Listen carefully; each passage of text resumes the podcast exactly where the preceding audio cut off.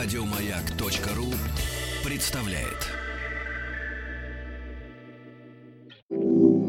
Совместный проект радиостанции «Маяк» и телеканала «Россия. Культура». Белая студия. Что читали и смотрели те, кого сегодня читаем и смотрим мы. Как эти книги и фильмы помогли им найти себя – и чем они могут помочь измениться нам – Сегодня в «Белой студии» актер, который, будучи одним из самых известных и востребованных в кино, всю жизнь верен театру. Он запомнился еще по первым работам в фильмах «Полеты во сне и наяву» Романа Балаяна и «Родня» Никиты Михалкова. Работы в картинах «Покровские ворота», «Сибирский цирюльник», «Восток-Запад», «Кавказский пленник», «Утомленные солнцем» стали событием в отечественном кино. Один из самых больших успехов актера – роль Анатолия Тарасова в картине «Легенда номер 17». В числе его работ в театре «Калигула» у Петра Фоменко, «Ганя Иволгин» у Юрия Еремина, Бенджамина, 1900 в его собственной постановке, а также роль Есенина в лондонском театре «Глобус», за которую он получил самую престижную премию имени Лоуренса Оливье.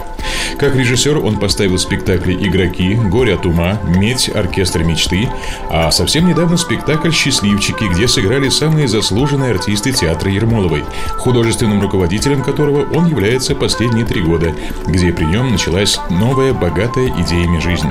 В белой студии народный артист России Олег Меньшиков. Слушайте, как вы правильно жалко, что мы половину говорить-то не можем этого, потому что на нас коллеги будут обижаться, понимаете? Конечно. Ну, вот это иногда так сдерживает, потому что думаешь, ну вот надо сказать, с другой стороны, этика какая-то профессиональная, цеховая, она ну, запрещает да. это делать, поэтому это иногда, конечно... И не поймешь, то ли это правильно, то ли неправильно, то ли нужно говорить. А может, и не нужно говорить. Ты же не любишь, когда про тебя что-то говорят плохо. Ну, там даже неплохо, не к тому, что там плохо говорить, а вот что-то, когда тебя кто-то не понимает, тебя же задевает. Ну да, с одной стороны. А с другой стороны, зачем тогда говорить? Мне кажется, намерение, вот что важно намерение. Ну да, наверное. То есть, если ты говоришь... Да, да, да, да, да, да. Ну, со знаком плюс в любом случае, да. да то есть, для того, чтобы добить до конца или, там, или нанести вред, Конечно. для того, чтобы... Да. Или вообще из любви. Условно говоря, если взять Белинского, который ругал Гоголя, ну... Ну да. Но он знал, кого он ругал. Он знал, кого. Он да, любил да, Гоголя да. больше, чем кто бы то ни было вообще. Поэтому, да. когда он ругал Гоголя, он плакал над каждой этой строчкой. Олег Евгеньевич, да. огромное счастье. Пойду по пути всех своих коллег, кто вас дожидался годами и, наконец, ну, годами. Но зато, когда вы появляетесь, это, конечно, огромная радость всегда. Спасибо. И очень интересно, уже у нас за кадром начался разговор с вами, как с театральным деятелем. Вы вот так себя определяете. Я, это очень точно, потому что я имела большое удовольствие сейчас так очень активно ходить в ваш театр. Вот с того момента, как вы стали художественным руководителем, в театре какая-то началась такая очень активная, хорошая жизнь. Прям чувствую, что энергия очень правильная. Она идет на нарастание, на подъем. Но мы начинаем с э, детства, с юности, с молодости. Ух ты. И э, здесь я обращусь как раз э, к спектаклю, который один из самых любимых и самых успешных спектаклей ваших, вашего театрального товарищества и вашего театра. Это «Медь», «Оркестр мечты» наверное, он наиболее да, автобиографичен. Вы знаете, мне наш дирижер Денис Виноградов сказал, что это был один из отзывов про спектакль. Если хотите увидеть настоящего Меньшикова, идите на оркестр мечты. Я не очень с этим согласен. Другое дело, вроде бы как получается, что я ничего там и не играю. Но все равно я играю. Понимаете, все равно роль, все равно выход на сцену. Даже здесь я все равно буду что-то играть. Правильно. Это никуда не деться. Да. Да? Ну, поскольку так профессия, поскольку уже... Вот и стул вы уже перевернули. Вот перевернул стул. Да, срежиссировали. Так, да, не так, как все. Мизансцену, правильно. Вот, это автобиографично там наверняка мелодия. Мое отношение к музыке. То, что я ее чувствую, понимаю, на мой взгляд. Вот это, наверное, автобиографично. Другое дело, что эмоция, наверное, по, если определять по вектору, она правильная. И интонация правильная. Мы знаем, что интонация в искусстве это очень много. Кто-то один даже умный сказал, что интонация для режиссера, например, это все. А я, знаете, когда готовился к вашей передаче, я вспомнил, поскольку я несколько раз смотрел какие-то разы, когда я попадаю, я всегда останавливаюсь на ней. У нас был замечательный Спасибо. случай. Мы репетировали спектакль «Кухня», и у нас была такая замечательная, покойная сейчас артистка Лидия Васильевна Савченко. И у нас начался какой-то спор, не с ней, но она при этом была. С каким-то артистом или артисткой, я уже не помню. Но такой спор, не дурак сам дурак, а такой аргументированный, такой с вниманием относящийся к, к, к собеседнику, такой разговор серьезный. Она смотрела, смотрела это на меня, на моего оппонента, на меня, потом сказал, ох, как я люблю при умном присутствовать. И я, я вот смотрел вашу передачу и все время думал, как я люблю при умном присутствовать, потому что я думаю, сразу какие-то комплексы возникают, потому что думаешь, боже, какие все начитанные, какие все с позициями нравственными, с такими художническими. В общем, завидовал я и вам, и вашим собеседникам. Ну, вот сейчас сам оказался. Спасибо вам за эти слова. Но вы знаете, вот мы приглашаем сюда людей, которым не надо как-то ничего изображать, потому что если бы в них не было того, что здесь звучит в результате, они бы не стали теми, кем они стали. Потому что «Белая студия», она не про то, чтобы какие-то умные вещи говорить, Ну да. а она про то, что человека волнует.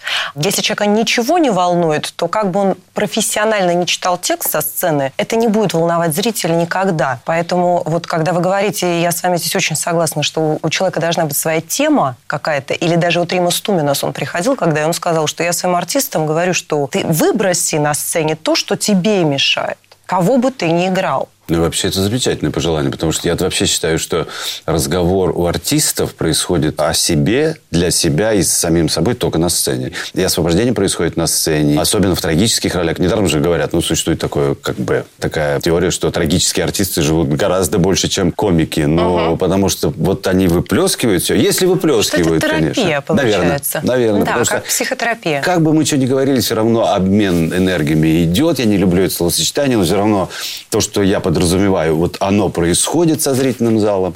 То, о чем я думаю, в последнее время говорю, то, из-за чего театр держится и будет держаться.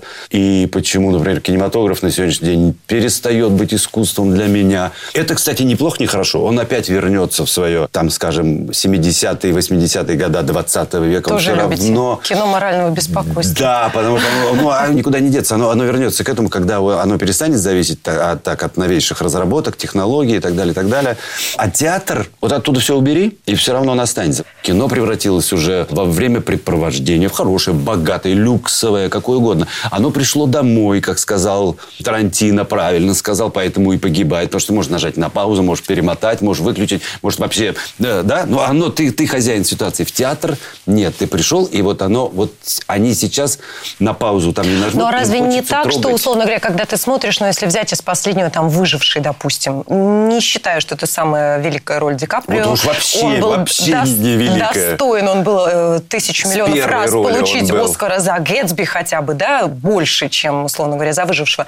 Но, тем не менее, что там Ну, это то, все что равно за, за выслугу лет. За называется. выслугу лет. Вам тоже дадут за какую-нибудь Да, не самую лучшую роль, Да, наконец, да, золотого орла и золотую маску, и все, что вы до сих пор не имеете за свои выдающиеся роли, на самом деле. Так что ждите, вам тоже скоро принесут.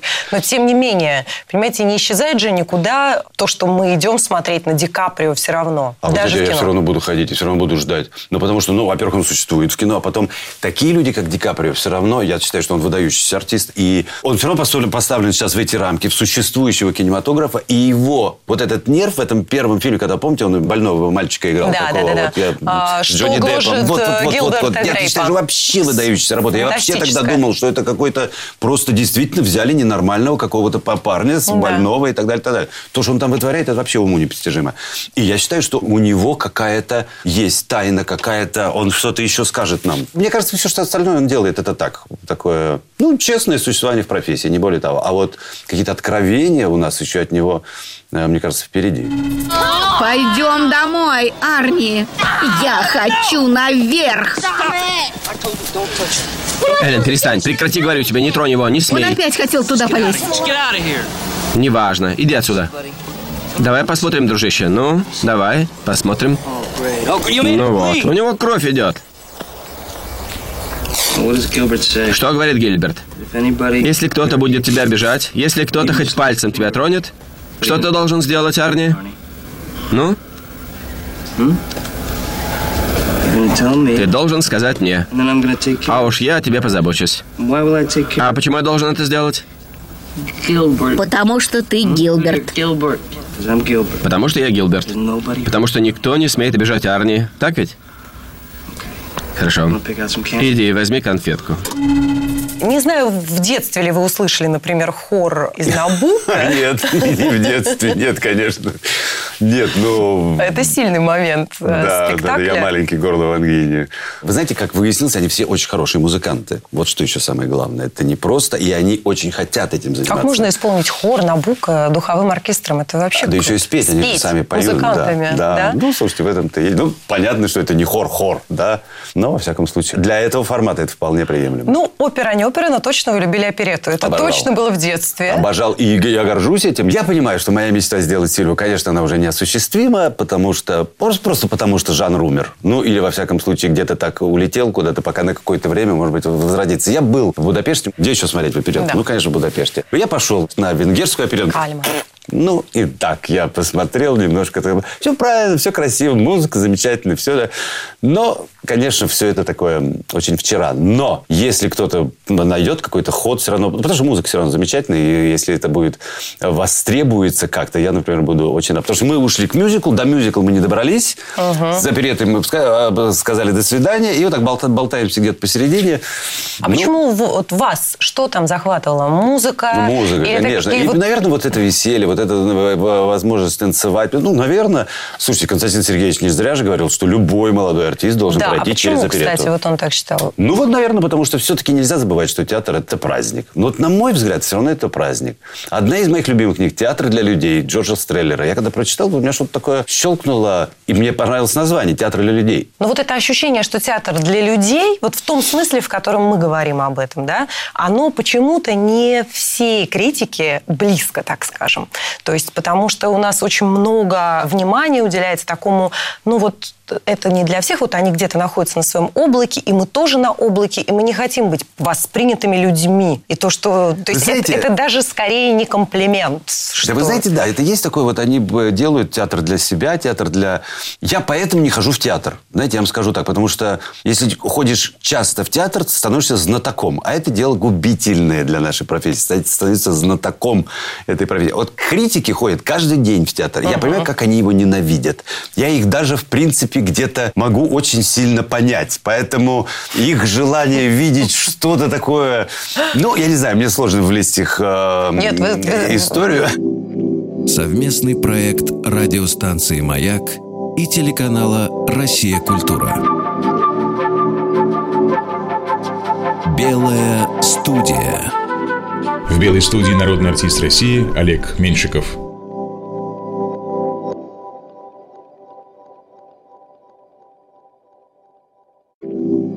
Совместный проект радиостанции «Маяк» и телеканала «Россия. Культура».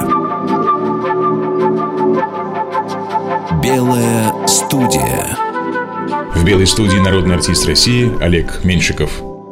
В 1900-м мне, вот знаете, что интересно? Потому что свобода, она такая ваша тема, наверное, да, во всех наверное. смыслах слова. У 1900-го у него такая особая своя свобода. Это свобода вообще не выходить в мир и жить на вот своем корабле. И вообще не иметь выбора. Знаете, вот свобода от выбора. Свобода, это вообще очень сложная такая Это вещь. это как, условно говоря, Кант обе- говорил обе- про объяснить. истину, чем ближе ты приближаешься к истине, тем дальше она Да, уходит да, да, тебя. да. То же самое свобода. Да потом, вы знаете, получается, да, свободный человек, если человек действительно он не думает об этом. Абсолютно. О свободе. Он, потому что если начинаешь думать, я себе делаю все, чтобы стать свободным, все, ты уже раб этой идеи, значит, ты уже не свободен. Вот эти свободные люди, они, я им так завидую. Вот. это, знаете, вот э, про 900, если возвращаясь, вот найти свою нишу в жизни, в жизни, в профессии, расположиться там и чувствовать себя комфортно. Вот это, где таких людей очень мало. Вот и это действительно счастливое существование. У тебя нет претензий к окружающим. Ты существуешь в комфорте, в договоренности с самим собой. Это очень сложно приобрести. Добиться этого очень сложно. Но если человек попадает... Я знаю артистов, которые не претендуют на более, чем они имеют. Потому что достаточно трезвая оценка к своим возможностям, что вообще в нашей профессии нереально, потому что мы все с амбициями, с такими, понимаете, каждый Горацио хочет сыграть Гамлета. А вот найти, вот найти вот эту нишу и успокоиться в ней и по жизни, и по профессии, вот это, это золотая история. Я таких людей вообще очень мало Я вот, а я думаю про вас и Сергея Бодрова. Вы с ним сыграли в э, двух фильмах «Восток-Запад» и «Кавказский пленник». И вот это такие два начала для меня. Именно таких вот людей, с одной стороны, свободных, с другой стороны, и вы, и Сергей Бодров. С другой стороны, вот абсолютно в этом смысле с разным подходом. Он такой как бы естественным образом, вот может быть то, о чем вы говорите. Да, я согласен с вами абсолютно, потому что Сережа абсолютно... Он как дышал. Да, и он почему побеждал в, в этой профессии, потому что он абсолютно не затрачивался, он с таким юмором, с такой иронией относился к тому, что он делает на экране, то, что нам порой не хватает очень сильно, потому что мы же так серьезно относимся к своим творениям. А он был в этом абсолютно спокоен. Не то, что ему это не надо было. Нет, я бы не сказал. Знаете, как он меня пытал на «Кавказском пленнике» перед каждой сценой, а что здесь нужно, а что здесь нужно. То есть, в этом смысле он достаточно был ответственен, но, но вот он все-таки немножечко сверху смотрел и на эту профессию, и на то, чем он занимался, искусствоведение свое, и фаюмский портрет, и так далее, и так далее. Вот в этом вообще вот, вот это его, его усмешка и вот этот вот такой вот когда он смеялся. Вот он и был таким. Вот он остался Сережа Бодром. Слушайте, сколько прошло лет? Сколько прошло лет? Его до сих пор помнят и смотрят. Но это же не просто так. Это же не просто так. Это, ну, это присутствие личности, причем та личность, которая не зависит ни от возраста, ни от чего. Это вот как про, говорили, в ложу в театре зашел незнакомец, и все вдруг поменялось. Лорд Байрон. Вот когда личность заходит, и вдруг все становится почему-то по-другому. Люди начинают по-другому себя вести. А он просто вошел. Да. Но здесь, наверное, не стоит скромничать. Вы тоже заходите в ложу, и все меняется. Что же так, как такая маленькая серая мышь? Наверное, не стоит вам как-то. Да. Но, тем не менее, вот вы же говорите о том, что вы себя к таким людям не относите. И все равно такое ощущение, что какой-то вот путь ваш внутренний, он ведет к тому, вы как-то гораздо... Я понимаю, о чем говорить. Да, Может быть. да, я, вы знаете, да. я знаю то, что я никогда не сделаю то, что противоречит моим внутренним художническим нравственным убеждениям. Я никогда не сделаю этого. Когда вы говорите спокойнее, я понимаю о чем, что я, ну, может быть, меньше затрачиваю сил для того, чтобы что-то доказать, то, что я делаю, защитить то, что я делаю. Во мне появилась некоторая уверенность, не то чтобы в своей правоте, и не то чтобы в мысли, что я истина в последней инстанции, ни в коем случае. Наоборот, у меня как раз сомнение, это одна из самых моих и хороших, и плохих черт одновременно. Мне помогают люди, которые меня окружают. Но Не в смысле, что они как бы существуют в согласии со мной. Да-да-да, Олег, ты, ты, ты всегда прав и так далее, и так далее. Но, слушайте, мне уже и не 30, и не 40, и не 50. То есть, видимо, какая-то идет накопление, то, что в результате дает каким-то годам уже некоторую успокоенность и несуетливость. Я не знаю, может быть, это рано мне еще об этом совсем уж так говорить. Но это есть, это присутствует во мне. Я уж не знаю, почему. Меня это нисколько не пугает. Я не буду подчиняться то, что общепринято хорошо или что общепринято плохо. У меня есть, ну, на многие вещи своя точка зрения. Я ее буду отстаивать до конца. Я ее не буду декларировать, но отстаивать буду. Знаете, я сейчас пересмотрела «Восток-Запад» картину. Я вам уже сказала, что я ее иначе сейчас увидела абсолютно, потому что, ну, там вот есть эта линия советский строй, француженка, трагическая история и так далее. Опять же, прекрасная работа и Сергея Бодрова тоже, потому что он как раз играет такого человека, который вот за свободу физически борется, плывет. Ваш герой, он как бы как раз наоборот, вроде как он идет по какому-то пути полуконформизма, можно так увидеть это на первый взгляд, но в конечном счете он оказывается самым сильным из всех, потому что он как раз добивается той цели, которую он перед собой поставил. Ну, сделал вот такую Спустя много-много-много лет. Да. И совершив на пути много поступков, которые на первый взгляд кажутся слабостью. Другое дело, что человек... Ну, тоже режисс Варне, то, что и придумал, вот этот вольт, который совершается, который потом мы, мы потом понимаем, что этот человек сделал, да. Ну, вы знаете, это такая это упертость, это... Он знал, ради чего он живет, он он знал, ради чего он все это делает. Не это ли свобода? Совместный проект радиостанции «Маяк» и телеканала «Россия. Культура». Белая студия. В белой студии народный артист России Олег Меньшиков.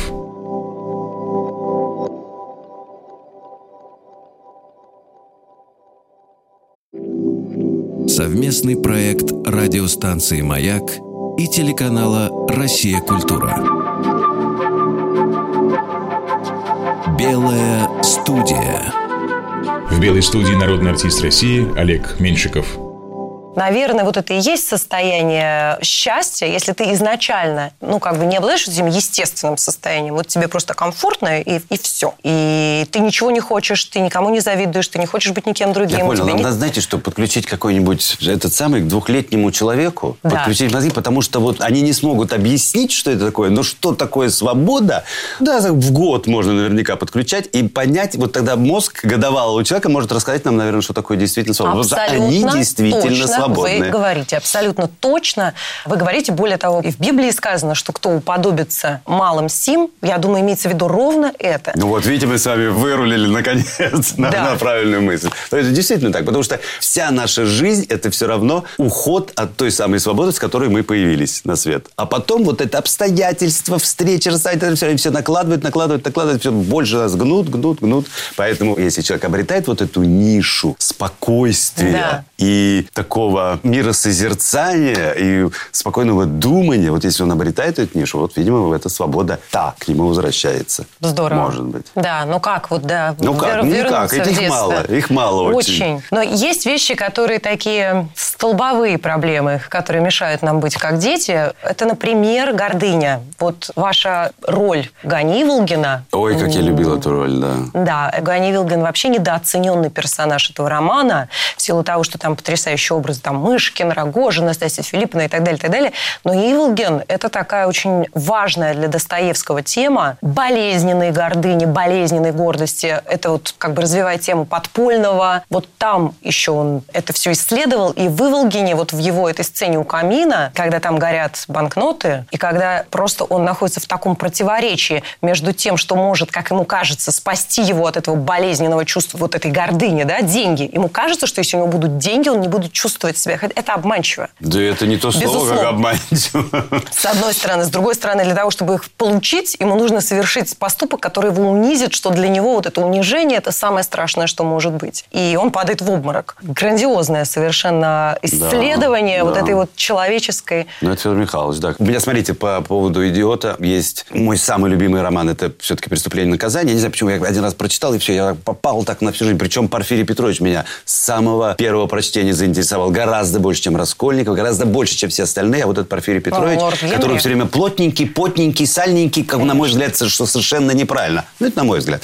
А с «Идиотом» у меня связано вот то чувство, которое я вам говорил. Помните, у меня была сцена с Андреем Ташковым, который играл Мышкина, который замечательно, на мой взгляд, играл Мышкина. Ганя приходит после пощечины, извиняться к нему. И у меня большая сцена, мы там играем. И я говорю в конце всего лишь «Прощайте, князь». Я говорю «Прощайте, князь». И я понимаю, это на уровне мистики. Это правда так. Ничего особенного сейчас в результате не услышите. И я понимаю, что это сказал не я. Я понимаю, что это я произнес. Но я понимаю, что сказал это не я. У меня на спектакле была однокурсница, на этом спектакле. Она была в зрительном зале. И мы что-то идем все после спектакля, разговариваем, говорят, Олег, может, это же глупость полная. Но, говорит, меня больше всего в твоей роли потрясло, как ты сказал, прощайте, князь. Вот это...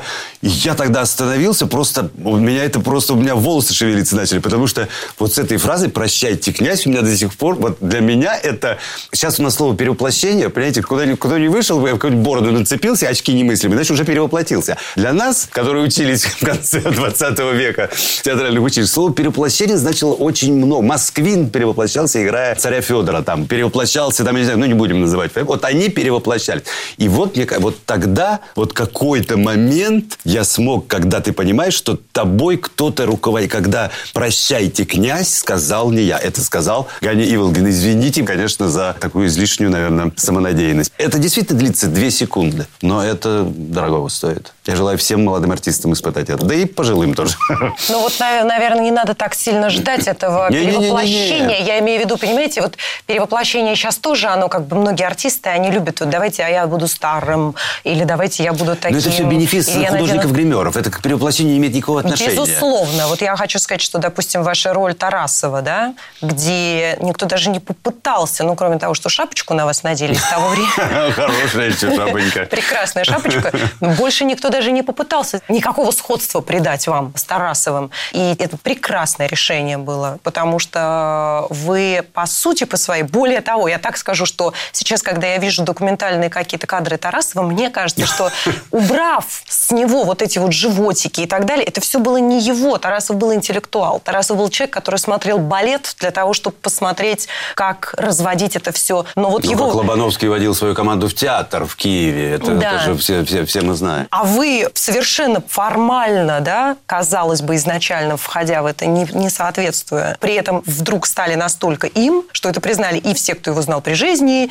и Татьяна Анатольевна. Татьяна Анатольевна признала. Вот что кого надо было бояться-то больше всех, когда она сказала, что к концу фильма мне было страшно, потому что я понимала, что это отец на экране. Для меня это самый большой комплимент. Если говорить про этот фильм, действительно, это вот та история, когда роль вела за собой. Я не знаю, как это получилось. Я когда прочитал сценарий, я понимал, что роль там блистательно написана Тарасова, потому что даже Харламов, она напи... ну, Тарасов написан был просто лучше. И я приходил на съемки, я обычно готовлюсь, я придумываю сцены. Когда не надеюсь на режиссера, то придется прямо вот, ну, вот от А до Я придумывать, да? В данном случае такого не было, но я шел абсолютно белый лист, потому что я знал, что я выйду на репетицию, я пойму, что мне нужно делать. Это не безответственность, это я подчинился чьей-то воле. Поймите, я вот это когда рассказываю, я не мистификатор. Да, Меня понятно. это вообще мало интересует. Меня одна мистификация гениально интересует, это Шекспир. Это сейчас я вернусь к этому. Но, а там вот я сам не понимал, что сделается в кадре в следующую минуту. Вот как будет решена эта сцена. И вот они получили. Что ты там как глист извиваешься? Защищай ворота! Всем телом защищай, как детей своих защищал! Как родину защищай! Все, все, хватит! Что... Молодой человек, я вас правильно понял? Вы сказали все? Да нет, сорвалось просто. Вот так, дорогие товарищи. Мы сейчас чуть было не потеряли выдающегося хоккеиста Харламова. Но на нашу радость он опять с нами, и мы продолжаем упражнение.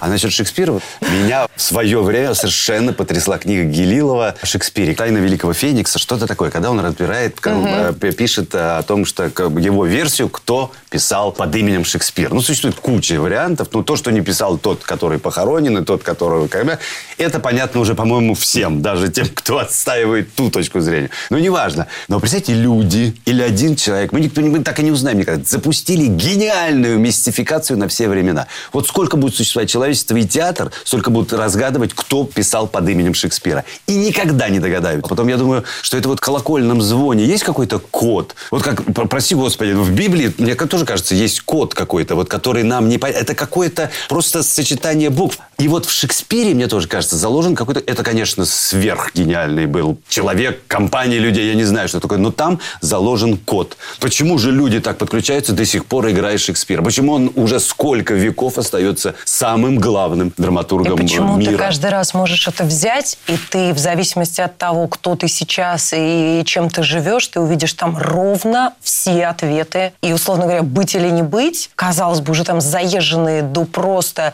но вот попробуйте взять и перечитать. Это действительно вот закодированные. Вот, вот, вот какое-то послание, я не знаю. Ну, знаете, как, вот когда гениальные люди, понятно, что это были гениальные люди или человек, да, как и Моцарт, что, ну что, как он писал, ему, вот что ему легче всего было в жизни, так это писать музыку. Ему жить было очень сложно, а уж музыку-то он писал вот так. Поэтому это просто какая-то нам пущенная информация. Мне кажется, что если сделать спектакль, где вы бы сыграли Порфирия... Ну, я очень хотел. А, например, Петров сыграл бы Ну вот мы с ним Раскольникова. даже, вы не поверите, мы даже с ним репетировали. У нас было три или четыре репетиции, Да вы мы что? искали режиссера, да, и причем сделать как... Знаете, в свое время Кама Гинка сделал был такой знаменитый спектакль на двоих. мы было с Сашкой гениально. решили и обратились э, к Каме Миронычу, но он что-то там по каким-то причинам. Он говорит, ну, типа, зачем ему второй раз возвращаться?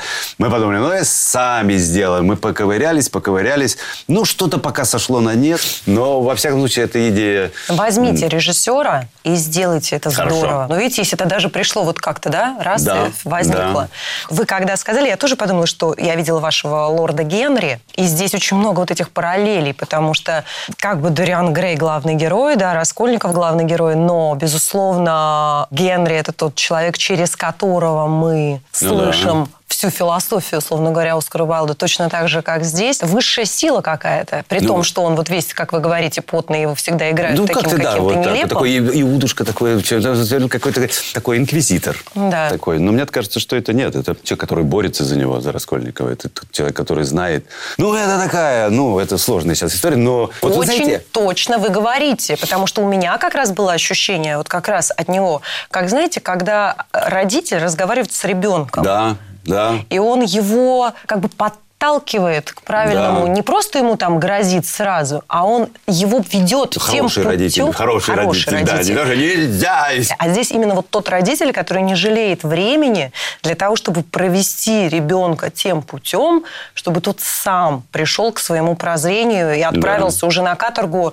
Да, я согласен с вами, да. Вы знаете, Олег Евгеньевич, вот есть э, один момент, в котором, может быть, мы с вами не, Не сойдемся. не сойдемся, а может быть, вы меня переубедите, потому что вы умнее, мудрее и больше Нет, знаете про, про все, про театральное. Но я вижу серьезные какие-то достоинства э, того, что называется репертуарный театр, да, или у того, что называется труппа, прежде всего. Потому что, условно говоря, вот мы начинаем с вами, я вам объясню, что я вкладываю в понятие труппа. Вот мы начинаем с вами обсуждать преступление и наказание. И я представляю себе вас и Сашу Петрова.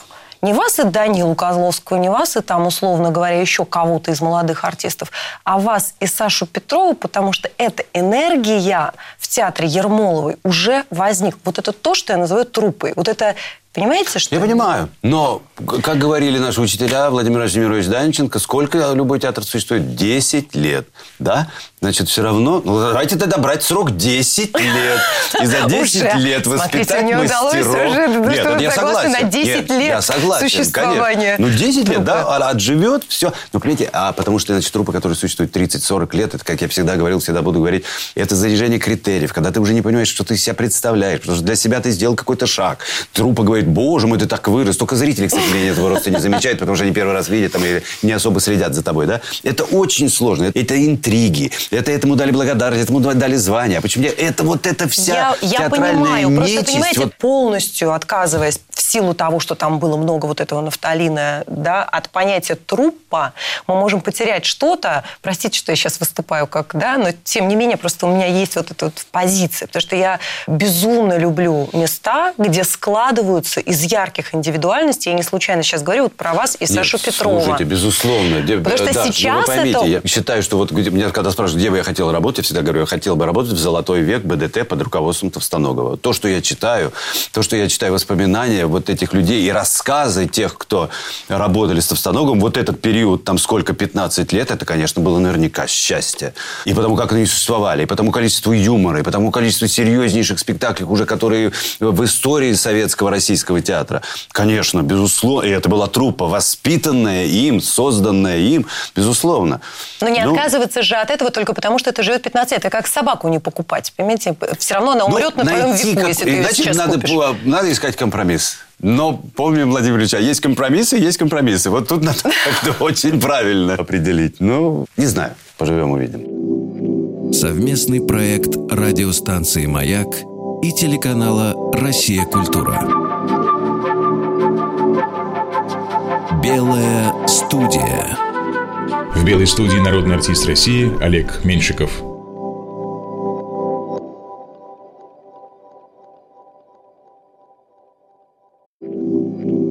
Совместный проект радиостанции «Маяк» и телеканала «Россия. Культура».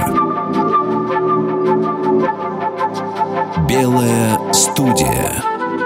В белой студии народный артист России Олег Меньшиков.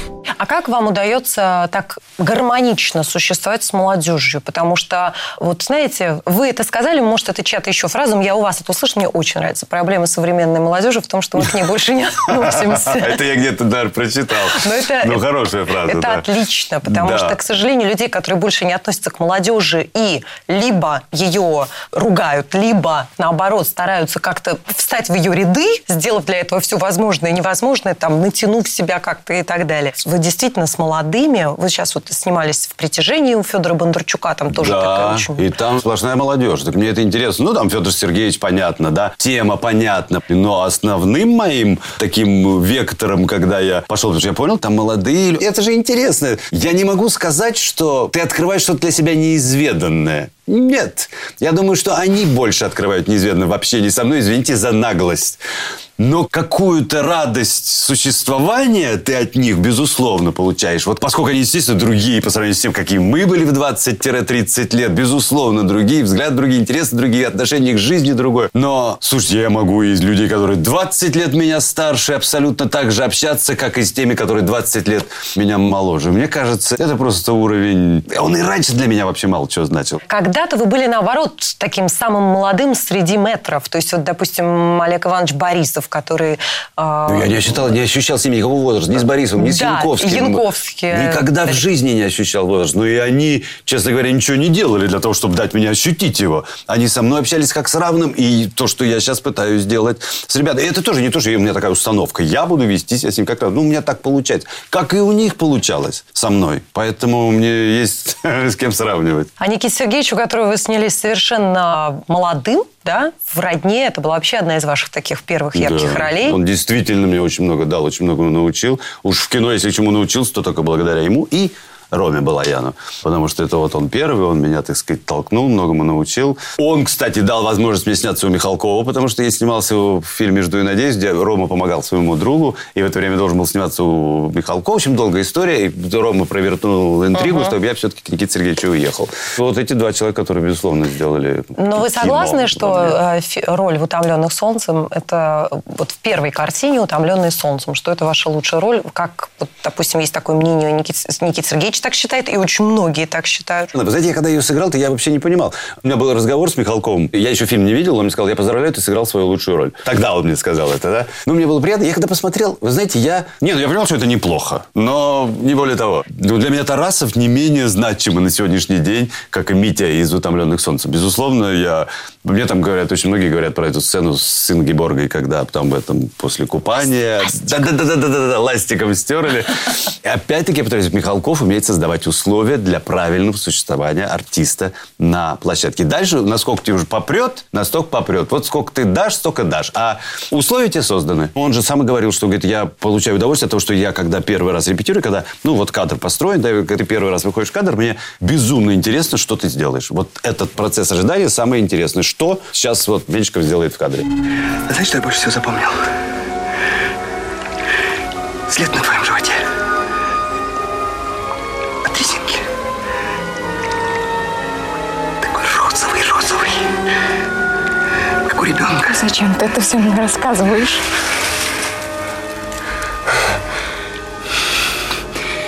Не знаю, зачем. Марусь. Я просто думал, что раз для меня, то жизни нет. Ну и значит, ни для кого ее нет. И никого в той жизни не осталось. А вы, оказывается, все есть. И все-то у вас как прежде. Только без меня. А меня что же вычеркнули, да? Ластиком. Стерли. Вы когда сказали о Шекспире, об этой мистификации, видно, что вам интересно. А когда вам интересно, это сразу прямо ух, такая энергия. И именно мистификация. И игроки, которые вы безумно любите. То есть вот этот элемент, вот мы говорим, там, свобода ваша тема. Игра может Игра, отлично. Игра. Ну, как вообще театр? Игра. Вот знаете, вот когда вот только появляется элемент игры, вот что, почему Стреллер мой любимый навсегда режиссер? Потому что там игра. Вот а, даже любые трагедии, уж он ставил, то будьте нате, короля Лира, но почему же остается ощущение? Труп на трупе же, понимаете? А ощущение все равно такого выдоха, такого после грозы, такой весной, это вот ощущение. Вот я думаю, вот у нас сейчас мы открывать сезон будем Макбетом. Я буду играть Макбета. Я так хочу, чтобы вот эту сохранить, вот это вот ощущение игры. Вот потому что все равно театр это есть игра. То, чему учил Фоменко, то, что он сам делал в театре. Что вот это... Ребята, не забывайте, чем мы занимаемся. Почему мы часто это теряем? Это же не только театра касается, вообще жизни. Вот ведь жизнь, это знаменитое, да, что наша жизнь игра, по большому счету, ну что? Ну какая ставка? Ну все равно мы, что называется, да? Почему мы не можем относиться к жизни и к своему существованию хотя бы в творчестве как к игре? Удается ли вам это так вот? Или надо, вам? надо настаивать. Ну, мешает, ну, почему относиться как к игре? Во-первых, на это нужно мужество, потому что страх, нам мешает страх, потому что мы не знаем, как говорит 900 чем все это закончится. Мы не знаем, что нас ждет потом. Мы с Битовым когда-то говорили, он говорит, знаешь, я понял, э, вот самое большое доказательство существования Бога в том, что для нас запретное, мы не знаем, что будет после смерти. Вот это самое большое доказательство существования Бога. Кто-то наложил табу на эту тему. Никто не знает. И, кстати, я вам скажу, чем больше живешь, тем больше становится интересно, что же там будет. Тут вариантов два. Или очень интересно, или полный ноль. Как вы думаете? Что я думаю, я очень хочу, чтобы было что-то, ну, очень интересное. Совместный проект радиостанции «Маяк» и телеканала «Россия. Культура». Белая студия. В белой студии народный артист России Олег Меньшиков. Еще больше подкастов на радиомаяк.ру.